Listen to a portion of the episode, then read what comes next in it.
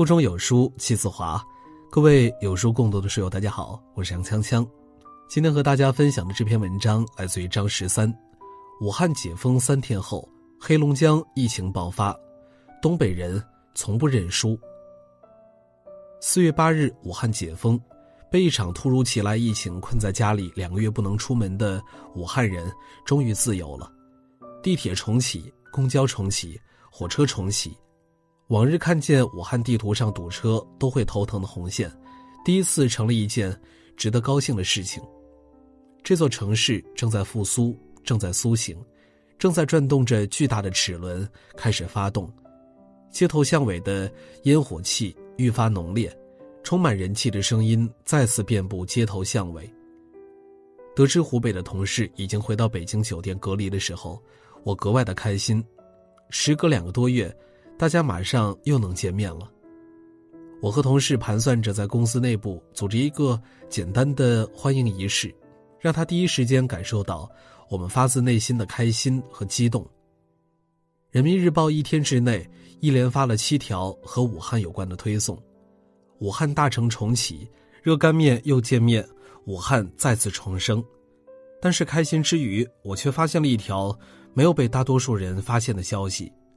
武汉虽然解封，一切都在向着更好的方向走去，但中俄边境唯一开放的口岸小城绥芬河却再次沦陷。因为疫情原因，从俄罗斯飞往中国的航班大幅减少，所以通过陆路绥芬河口岸入境的人数激增。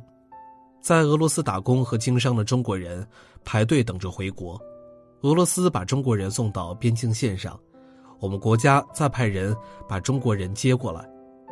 从三月二十一日到四月七日，共十七天，输送了两千四百四十三人，而仅仅在这些人里，就有八十四例确诊，一百二十七例无症状感染者。这样的数据，无论放在疫情初期还是疫情末期，都是一个惊人的数据。而四月八日到四月九日。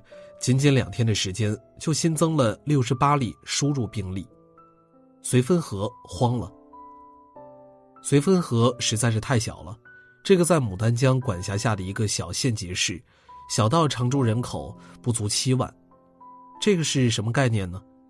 据不完全统计，北京最大的小区天通苑人口近七十万，一个天通苑的人口就赶上十个绥芬河，因为人口较少。离疫情爆发地也很远，所以在全国疫情高爆发的时候，绥芬河并没有确诊病例。从疫情爆发开始，绥芬河的百姓们都特别老实的待在家里，积极的配合抗疫。几个月过去后，全国经历了疫情爆发到平缓，到现在多个城市开始复工，一切似乎都要好了起来。但同样熬了两个月的绥芬河没有松一口气，因为是中俄边境的百年口岸。突然剧增的回国人员，让本来就不大的绥芬河雪上加霜。绥芬河也太难了。如果此刻你还关注着疫情增长人数的话，你会发现输入病例中几个一线城市，突兀的多了一个黑龙江绥芬河。很多人不明白这究竟意味着什么。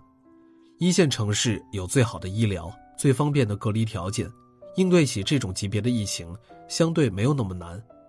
但绥芬河是什么样的地方呢？一个小到连三甲医院都没有的县级市，想要对抗这个级别的疫情，只有硬扛。医院住不下，就分调到牡丹江周边的县市隔离。绥芬河当地十几家被临时调用的宾馆爆满，很久没有开的宾馆也重新打开门。很多人不知道，四月份的绥芬河还没有春暖花开，而是仍旧零下，仍旧下着大雪。仍旧住不下的人就被送到当地比较大的体育馆里等待检测结果。有的大省留学生落地之后会无缝转接回原籍隔离，但是黑龙江这个朴实的老大哥，直接把所有人都留在了自己这儿。但现在对于这个人口不到七万的小城来说，无论是检疫还是隔离，都已经到达了极限，因为疫情突发。一线的警务人员和医护人员再次齐聚边检，顶着零下的严寒严阵以待，就怕漏掉一个人。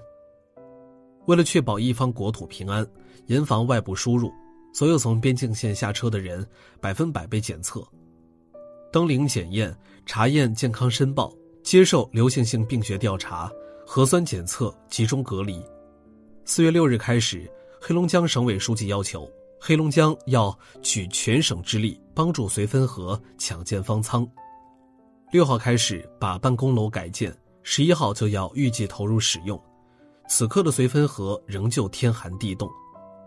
四月八日开始，绥芬河所有的小区再次实行封闭管理，严格的程度甚至超过了新冠爆发巅峰。小区门口。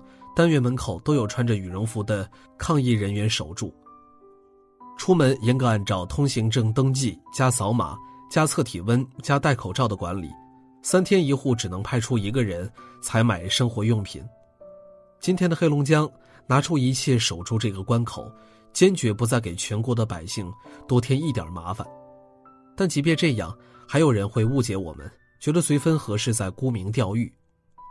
这些输入病例不是外国人，都是我们的同胞。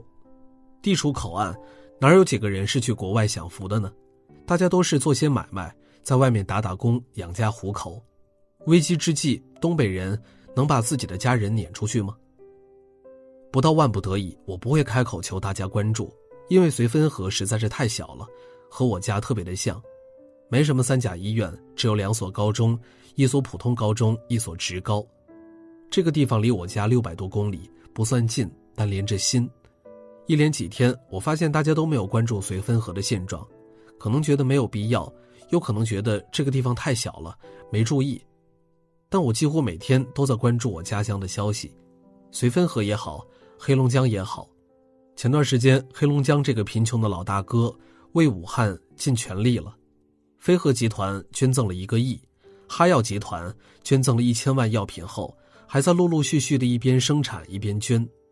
二月七号，黑龙江 N95 口罩急缺，没有外援，而是咬着牙和自己省内的群众说：“我们可以用五个一次性的医用口罩和你们换一个 N95。”黑龙江驰援湖北一千五百三十四人，哈医大医院、二院、四院各科室排除万难冲上前线。而在这一千五百三十四人里，人口只有不到七万的小城绥芬河。作为黑龙江省第八批驰援湖北医疗队，踏上了征程。今日的黑龙江正在做着和武汉一样的牺牲，最穷的省份、最小的县城，为了不让疫情扩散开，为了不让毗邻的其他省份遭殃，正在做着和一线城市一样的努力。山城绥芬河是百年口岸，是连接超过四个国家的关节点，是一座正在负重前行的城市。我真的希望大家关注一下绥芬河，知道他面临的现状。有一天真的需要大家帮助了，希望大家能搭把手，共度难关。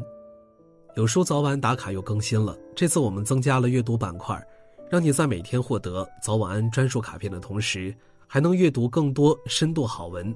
快快拉着文末，扫描文末的二维码，开启美好的一天吧。